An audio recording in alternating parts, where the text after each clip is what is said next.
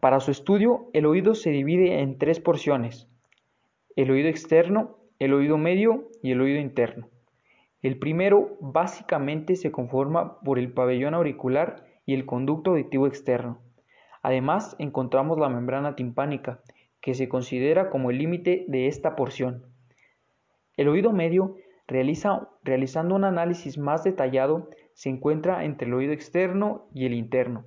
Está conformada por la cavidad timpánica, la cual resguarda o contiene a los tres huesecillos del oído, que de lateral a medial están conformados de la siguiente manera: martillo, yunque y estribo.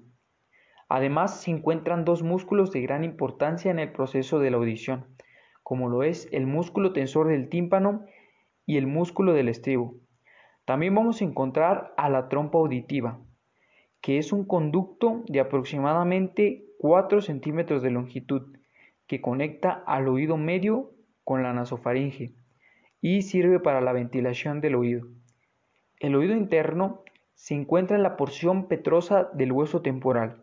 En esta porción encontramos al órgano vestibulococlear, el cual se encarga de percibir la postura o equilibrio corporal, además de la audición.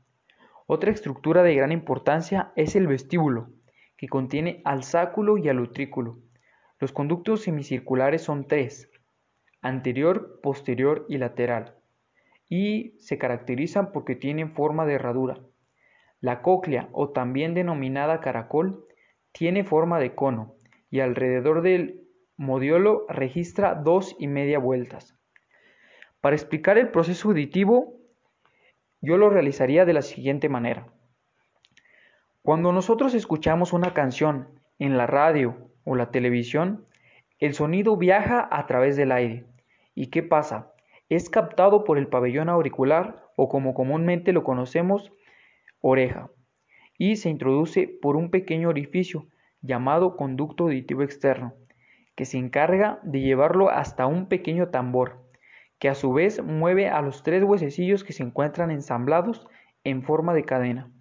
Estos tres huesos se conectan a un órgano en forma de caracol, que está lleno de líquido y que es movilizado por estos huesecillos. Estos movimientos y vibraciones se transforman en impulsos eléctricos que viajan hacia el cerebro mediante un nervio. El cerebro, a su vez, se encarga de transformar estos impulsos en sonidos. Gracias.